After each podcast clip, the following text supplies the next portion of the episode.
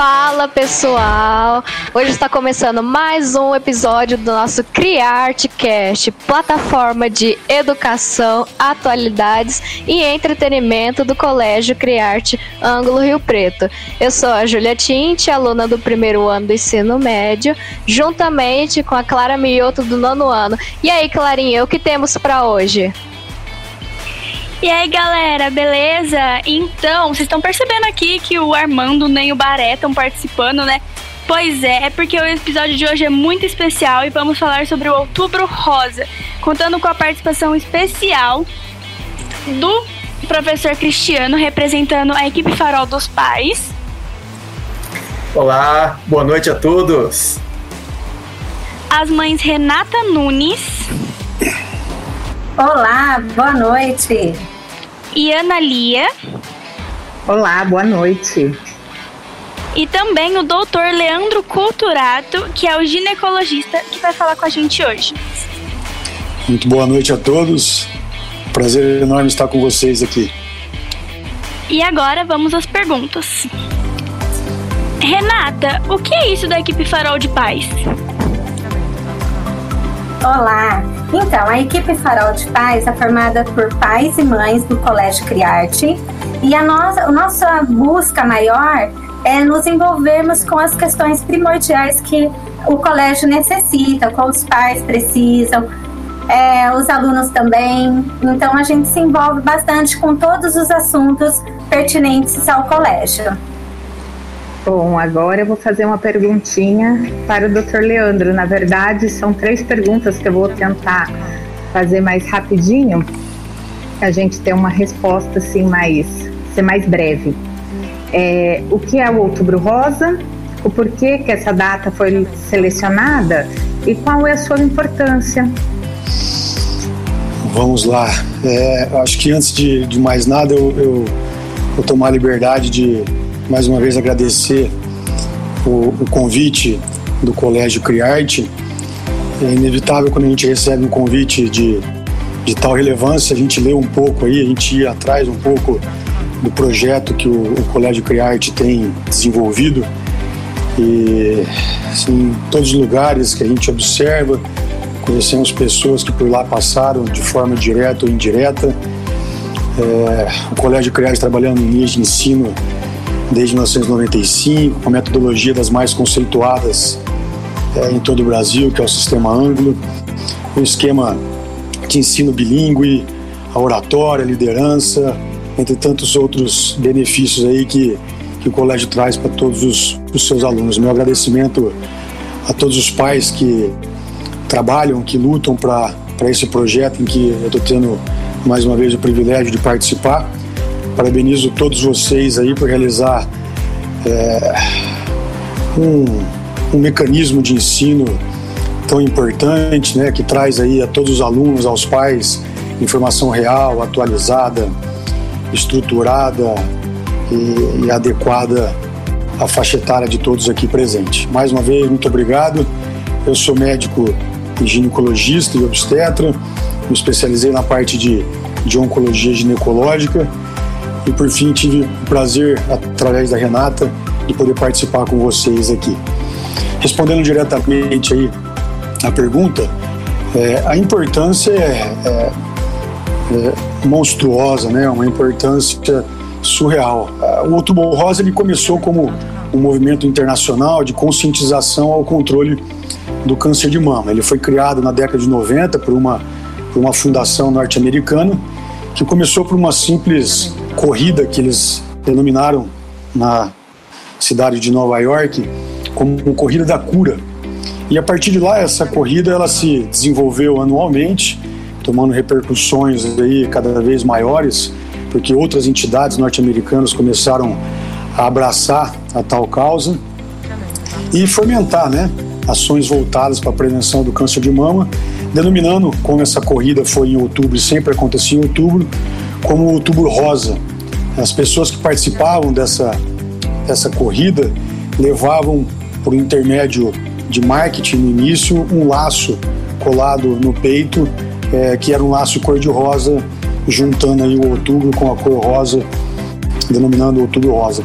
A primeira iniciativa que nós tivemos aqui no, no Brasil foi no ano de 2002, quando acho que todos vocês conhecem é, o obelisco, né, lá do nosso Parque do Ibirapuera da cidade de São Paulo, quando ele foi iluminado com, com a cor rosa, é, em homenagem ao, à comemoração de 70 anos do encerramento da nossa, da nossa revolução. Então a data a partir daí ela é celebrada anualmente com o objetivo de compartilhar informações, promover aí a conscientização da doença, proporcionar maior acesso aos serviços diagnósticos, tratamento e contribuir, sem dúvida alguma, para a mortalidade aí da, da, do câncer de mama, que, fora o câncer de pele, é o câncer mais frequente na, na população feminina. No Brasil, né, o INCA, que é o Instituto Nacional de Câncer, em conjunto com o Ministério da Saúde, eles participam desse movimento efetivamente desde 2010, onde eles desenvolvem é, eventos técnicos, debates, apresentações, sempre falando informações, disseminando fatores é, é, é, de proteção, né? detecção precoce ao câncer de mama. E o mais importante de tudo é, é, é relatar que, por mais que a campanha aconteça em outubro, é, o Ministério da Saúde e o INCA, eles, eles firmam muito a importância dessa, dessa estratégia acontecer ao longo de todo o ano. Por fim, ela é dividida em basicamente três pilares, que são os pilares da prevenção primária, onde a gente trabalha com a redução do risco do câncer de mama, o diagnóstico precoce, que é onde tem a divulgação de sinais e sintomas é, da doença, e a mamografia, né, que é o nosso, é, o nosso exame padrão ouro para diagnóstico precoce, né, e assim poder fazer o tratamento da doença. É, a partir de que idade a mulher deve começar a fazer o autoexame e mulheres jovens pode ter câncer de mama?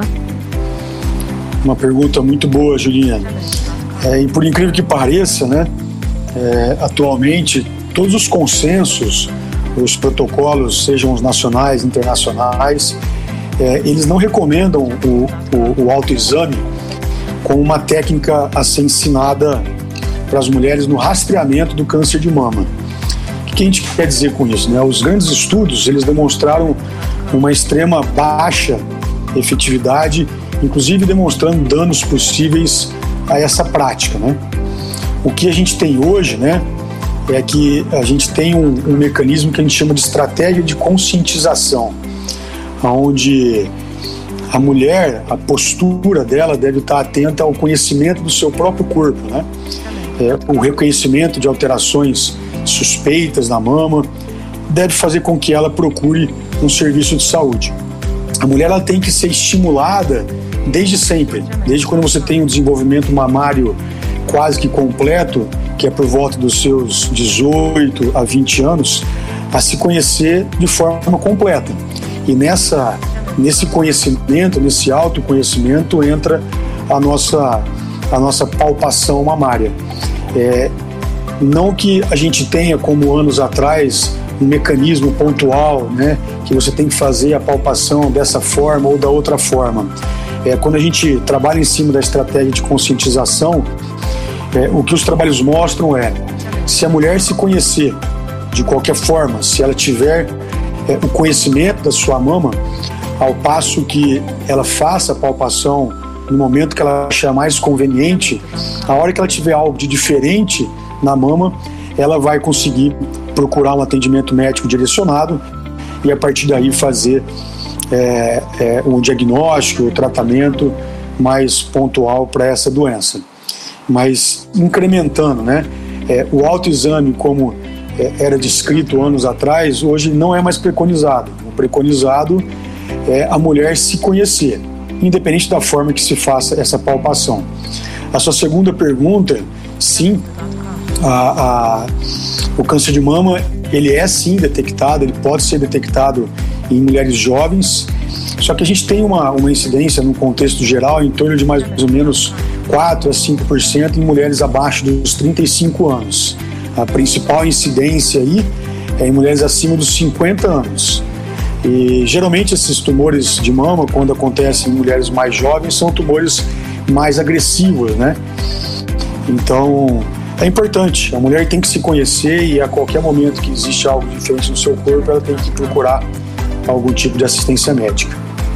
Doutor, qual é melhor, o melhor exame para a detecção do câncer de mama? O senhor falou alguns aí, né? Mas eu acho que é interessante retomar. E quais principais sintomas que indicam que há algo que necessita ser tratado? Então, a gente tem é, inúmeros exames é, é, para avaliação, não só do câncer de mama, né, mas de qualquer patologia, seja patologia benigna mamária. É, o mais conhecido que se faz em pacientes mais jovens é o ultrassom de mama, talvez pelo mais fácil acesso, é, pelo custo é, mais reduzido e mas assim, é o exame mais preconizado, né, o exame que a gente chama de padrão ouro para detecção do câncer de mama e de formas mais precoces é a mamografia. A mamografia pelo Ministério da Saúde, né, pelo INCA, ela é preconizada é, realizar a partir dos 50 anos até os 65 anos. De tal forma que ela é feita a cada dois anos, né, bianual, dos 50 aos 65 a cada dois anos. Se nós pegarmos a Sociedade Brasileira de Mastologia, a preconização dela é um pouquinho diferente, ela é a partir dos 40 anos e de forma anual até os 65 anos. Por que é importante explicar essa distinção, né? Quando a gente pega mulheres que passam a nível de posto de saúde, né, nas nossas UBSs, é, municipal, estadual, o atendimento ele é sempre voltado para o INC, para o Ministério da Saúde onde esse atendimento é feito na mamografia a partir dos 50 anos a cada dois anos. A hora que você acaba indo para o consultório, onde você trabalha mais com, com convênio, eventualmente consultas particulares, acaba se adotando um pouco mais a conduta da Sociedade Brasileira de Mastologia, que é anual a partir dos 40 anos. Tenho uma certeza muito grande que a maioria das mulheres, das mães aqui presente nesse grupo, é, que assistirão o, o, podcast com idade superior a 40 anos, já deve ter feito em algum momento da sua vida a mamografia, né? Onde essa mamografia é solicitada por um médico de convênio que toma-se por, por protocolo aí a Sociedade Brasileira de Mastologia. Mas independente, é, é, quaisquer que sejam as condutas a serem tomadas, o importante é a gente sempre ter um protocolo aí a ser seguido. Com relação Existem outros é, é, exames, como ressonância de mama, né? a tomossíntese, que são exames mais, mais específicos que fogem um pouco da regra é, é, desse diagnóstico precoce aí, tá? Os sinais e sintomas é onde a gente mais trabalha, né? Essa estratégia que a gente fala, que é a estratégia de conscientização, é aí que a mulher, ao palpar-se, ela tem que entender é, é, o que, que ela precisa achar de diferente. Então, o mais clássico é o nódulo mamário, né? que é o que a gente mais imagina que vai aparecer. E acaba entrando aí por, por água abaixo, porque esse é um dos múltiplos, inúmeros sintomas que o câncer de mama pode, pode aparecer aí. Então a gente pode ter, por exemplo, um inchaço na mama, pode ser um inchaço difuso ou um inchaço mais localizado. A irritação ou o próprio abaulamento é, em determinada parte da mama, é, a dor localizada, muitas vezes referida no próprio mamilo por conta da parte inervatória, a saída de secreção junto ao mamilo, geralmente uma secreção mais avermelhada, sanguinolenta. É importante relatar esse sintoma porque o derrame papilar, que é essa secreção que sai pelo mamilo, é um sintoma muito frequente é, você tem derrames papilares brancos, amarelos, achocolatados, que são derrames, é, num contexto geral, de pouca significância clínica. Né? A gente tem que dar um, um, um ênfase maior nesse derrame papilar mais sanguinolento. Os linfonodos, né, que são, que são os gânglios, né, que nem quando a gente tem amidalite, né, que a garganta fica toda cheia de, de bolinha na garganta, a mama, ela tem o comprometimento da axila, né? Então a mulher, ao fazer a palpação na mama, ela acaba fazendo também uma palpação axilar e sente aí esse, esses nódulos, né? Esses linfonodos aí. A vermelhidão que a pele pode desenvolver também é, são os principais sintomas. Mas o, o, o mais importante em relatar esses sintomas, Renata, é que a, a, maioria, a grande maioria desses, desses sintomas, como a vermelhidão, o inchaço na pele, o aumento né, volumétrico é, é, da mama, os gânglios, eles aparecem com uma certa frequência, aonde eles estão muito mais relacionados a processos inflamatórios, que é a mastite, né? Como eu disse, você pode ter um processo inflamatório na amígdala, que é a amidalite, e existe na mama, então, que é a mastite. É muito mais frequente aparecer sintomas como esse que a gente relatou nos processos inflamatórios do que nos processos oncológicos. Mas sim, uma vez que você tem esses sinais e sintomas, você deveria procurar uma assistência médica para fazer uma investigação mais correta. Uma pergunta, doutor. Aí vem, vem a parte masculina. É, homem pode ter câncer de mama? Tem algum exame para isso? E os sintomas são os mesmos de mulher, de homem? Como funciona isso? Uma pergunta interessante também. Os homens, sim, né? É, é, acaba passando desapercebido, né? A gente acha que é, é, o câncer de mama não existe, né? No homem, ele existe, ele tem uma agressividade muito grande, só que, assim, a gente brinca que o, o, o nosso é, o nosso colega lá de cima faz as coisas de forma muito consciente, né? é, é, de tão agressivo que ele é, ele é bastante raro, né? É raríssimo aí a presença do câncer de mama é, no homem. Não existe um, um autoexame é, é, protocolado para o homem, né? Lógico, assim como a mulher, o homem tem que conhecer o próprio corpo e ao tomar banho, né, ao se limpar, ao vestir uma camiseta e você palpar é, o próprio peito, o mamilo, sentir algo diferente, você tem que procurar uma assistência médica e é o mesmo médico, né? É o mastologista.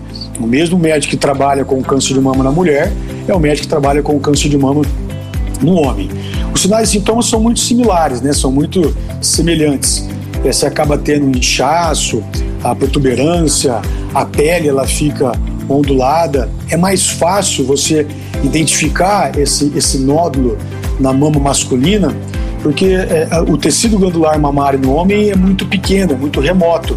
Então, qualquer nódulozinho que aparece na mama, ao tomar banho, ao se esfregar, ao, sabe, simplesmente passar a mão, você sente uma nodulação, algo diferente. Mas o inchaço, né, a vermelhidão, a axila, né, os gânglios comprometidos, inchados, todos eles aparecem com, com, com muita similaridade aí ao, ao tumor mamário na, na mulher. Bom, eu queria saber quais os fatores de risco para o câncer de mama e quais mudanças nos hábitos podem diminuir a chance de ter o câncer de mama. Muito bem. É, o, o, outubro rosa, dentro dos seus pilares que a gente falou no comecinho, é, aonde ele mais trabalha é em cima da prevenção, que é onde a gente consegue, é, é além, obviamente, do diagnóstico precoce, mas a atuação mais importante é, é, é, é prevenção. Então, essa prevenção que, que o Ministério da Saúde, que o INCA atua, logicamente é em cima desses fatores de risco, onde a gente consegue coibir eles, né, diminuir. Fatores de risco são inúmeros, né? É, o que a gente tem que pensar é que a mama ela não tem uma causa única. Até hoje é, é, assim, discute-se muito a causa real e pontual do câncer de mama. Mas os fatores de risco, a gente tem fatores de risco como idade, fatores hormonais, né, endócrino, a história reprodutiva da mulher, fatores comportamentais, genéticos, hereditários.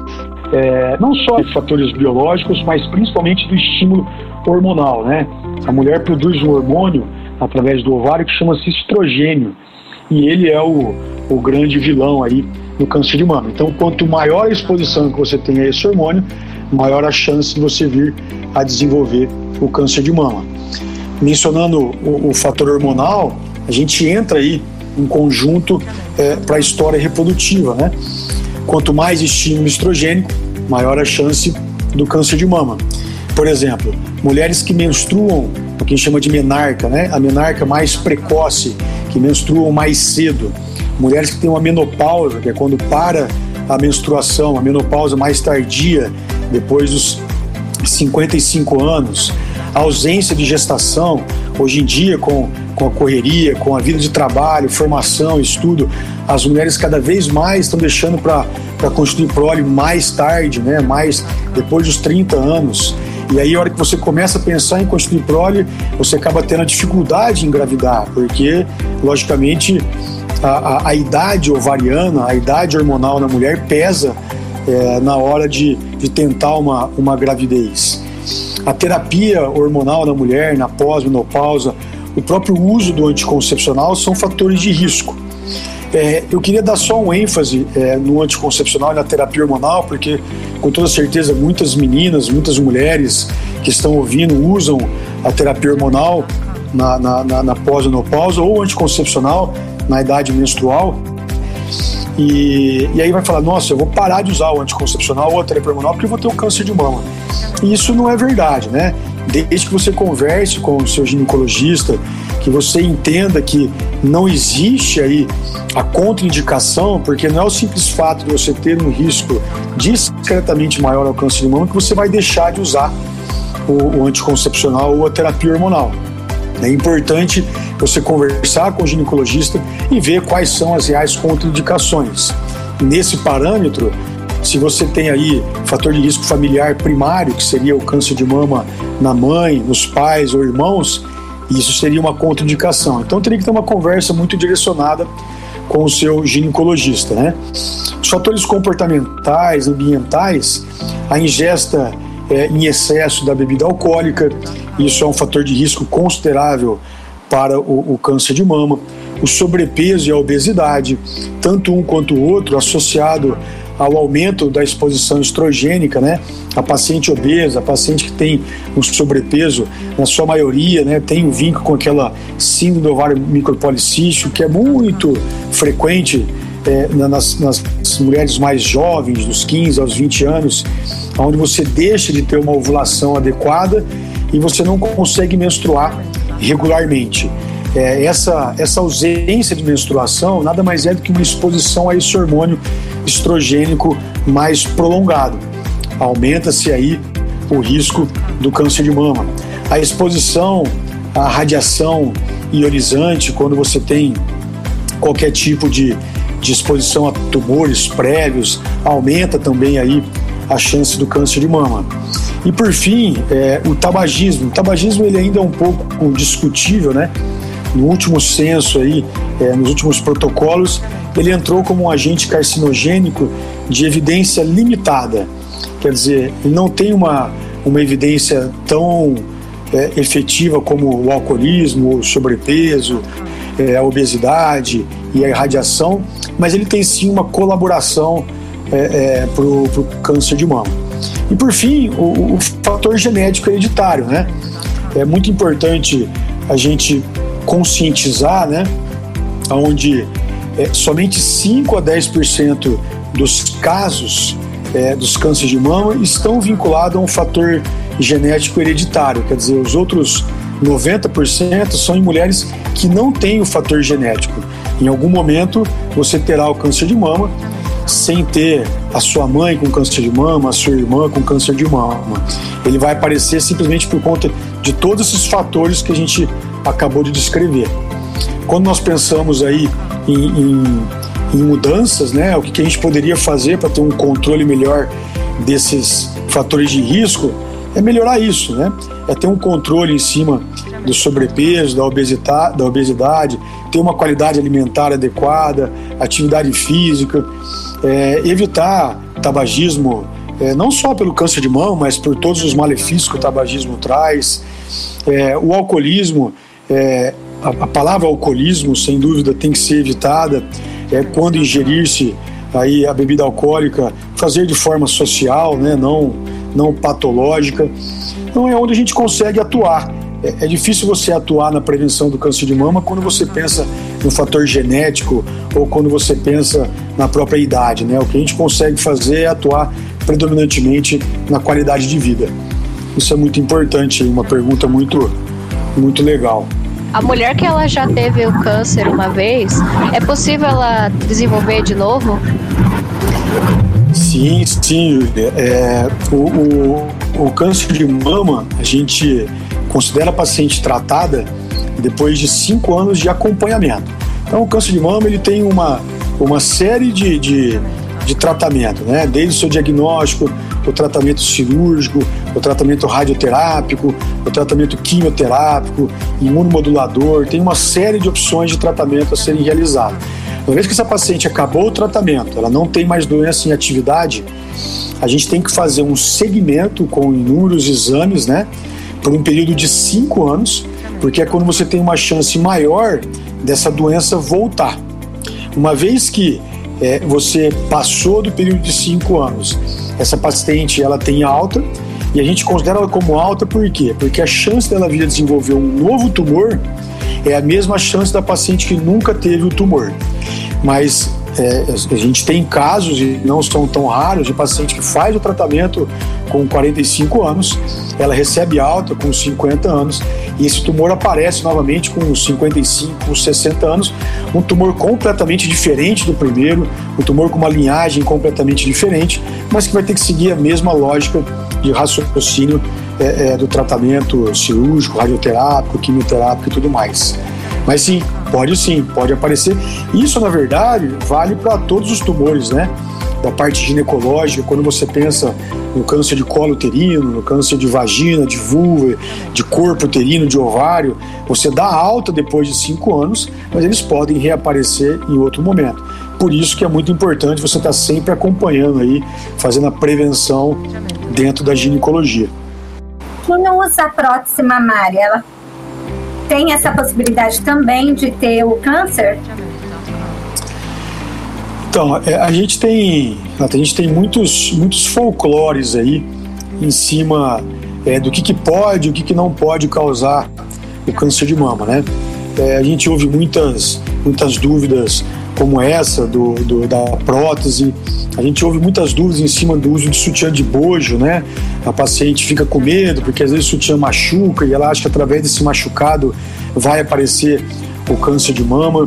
Como eu disse, isso é tudo folclore, né? A resposta para isso tudo é não. O fato da paciente ter aí é, é, a prótese ou usar sutiã de bojo, independente, isso não aumenta em absolutamente nada o risco dessa paciente desenvolver o câncer de mama. Para você ter uma ideia, quando a gente coloca prótese mamária, a gente tem a pele, né? Junto ali, mamilo, né? O complexo arelo papilar. Aí você tem todo o tecido glandular e a musculatura. Então, se você palpar, a gente tem um músculo atrás da mama, assim como o homem, que a gente chama de peitoral maior. Quando você faz a colocação de prótese, essa prótese ou ela fica menos frequente abaixo do músculo, ou na maioria das vezes ela fica entre o músculo e a mama. Então a prótese ela não tem nenhum tipo de, de, de interferência no mecanismo é, que seja, por exemplo, da amamentação, que seja na, na, na, é, na formação da, é, é do câncer de mama, nada. É, você ter a prótese mamária ou não, assim como traumas na mama, não leva a qualquer tipo de, de aumento de risco ou diminuição de risco do câncer de mama. É, pessoal, hoje o podcast foi e está sendo sensacional, cara. Algumas dúvidas foram tiradas assim que até eu tinha, né? O lance da prótese achei muito interessante, o lance da Júlia falando que se volta ou não, né? Porque nós achamos que isso nunca volta e volta. E é muito sério isso, né? Queria só dar uma dica. Ótimo.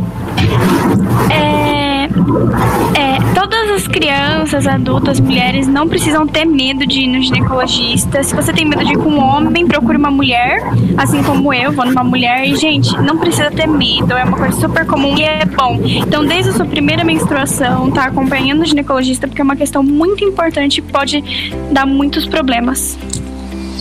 Perfeito, acho que talvez de, de, de tudo que a gente tenha falado aqui, isso foi o, o mais bonito aí a ser dito. É, existe ainda é, um, não sei se a palavra certa é um trauma, um receio é, das, das adolescentes, né, adultas jovens, e acaba tendo um pouco dessa, é, dessa dificuldade em comparecer ao, ao ginecologista. É, eu dou sempre o exemplo do meu pai, né? Meu pai é ginecologista, vai fazer 70 anos, está com 45 anos de formado, tem pacientes que passam com ele que já está na terceira, quarta geração, né? Essas pacientes elas acabam deixando de ser pacientes e se tornam é, amigas, né? Com algum vínculo pessoal. É, e isso é, importante. O ginecologista tem que ser muito mais do que simplesmente um ginecologista. É, você tem que, como todo médico, mas mais ainda o ginecologista, você tem que ir com a cara dele, você tem que gostar de estar ali com ele, conversando, batendo papo, porque muitas mulheres vão no ginecologista não por conta do Papa Nicolau ou por conta do ultrassom, da mamografia, do exame de sangue, vai no ginecologista simplesmente para conversar, para tirar dúvida como processo menstrual, para falar da parte sexual, que é muito importante ser dita, ser relevada, explicar, entender. E sim, se na maioria das vezes as mulheres mais jovens têm um pouco de receio, um pouco de vergonha de procurar um médico homem, por que não? É, tem que passar com algum tipo de informação e a mulher ginecologista é tão capaz, tão competente quanto o homem. Muito bem, muito bem colocado. Eu queria, eu queria é, só falar uma coisinha que eu acho que é, que é, importante, que acaba tendo muita dúvida também com relação à amamentação, né? Tem muitas mulheres que, que têm dúvida se, se durante a amamentação é, pode aparecer o câncer de mama, se a amamentação ela é um mecanismo de prevenção contra o câncer de mama e a amamentação, é, assim, o, segmento da mulher durante a amamentação ou fora da amamentação, em termos de rotina ginecológica, é exatamente o mesmo, não muda. A gente tem mulheres que amamentam com 40, 41, 42 anos, cada vez mais aí mulheres é, é, de mais idade vêm engravidando. E você não pode deixar de fazer o segmento, a rotina com mamografia, ultrassom, por conta da amamentação. A gente tem sim diagnóstico de câncer de mama durante a amamentação. Isso tem que ser tratado de forma urgente, né? É, porque assim, é, o câncer ele ele ele está atuando, independente de você estar amamentando ou não. E, e mais ainda, é, a amamentação ela tem que ter, assim, tem que ser muito estimulada, porque os trabalhos atuais mostram aí, em termos de números, por exemplo, que a cada ano de amamentação nós pensarmos aí que a gente tem que estimular o, o, a, o aleitamento materno exclusivo nos primeiros seis meses e manter dentro do possível uma amamentação até dois anos de idade. Então, os trabalhos mostram que a cada ano de amamentação que a mulher tem, ela consegue reduzir em aproximadamente 5% a chance do câncer de mama. A gente imagina uma média de amamentação de um a dois anos para cada dois ou três filhos, quer dizer, você consegue reduzir consideravelmente o risco do câncer de mama nas mulheres que fazem amamentação. Então, a amamentação ela, ela tem seu benefício mais do que comprovado para o RN, né, para o bebê, é, imunológico, né, é, é, de prevenção e também tem essa essa dica aí que fica para as mulheres criarem o hábito cada vez mais de amamentar, porque diminui também o risco do câncer de mama. Bom, então foi isso, galera. Eu queria agradecer todo mundo por estar aqui, por dar um tempo do seu dia. Obrigada ao Dr. Leandro, obrigado às mães da equipe Farol, obrigada Anderson e obrigada Júlia por estarem aqui. Vejo vocês no próximo episódio. É sensacional esse podcast, hein, galera? E este foi mais um episódio. CriArtCast, sua plataforma de educação, atualidades e entretenimento do Colégio CriArte Ângulo Rio Preto. Nos siga em todas as plataformas de streaming, como Spotify, Google Podcasts iTunes. Você pode se salvar, não tenha medo, faça um autoexame nas mamas e consulte o um médico. É isso, um beijo e um abraço.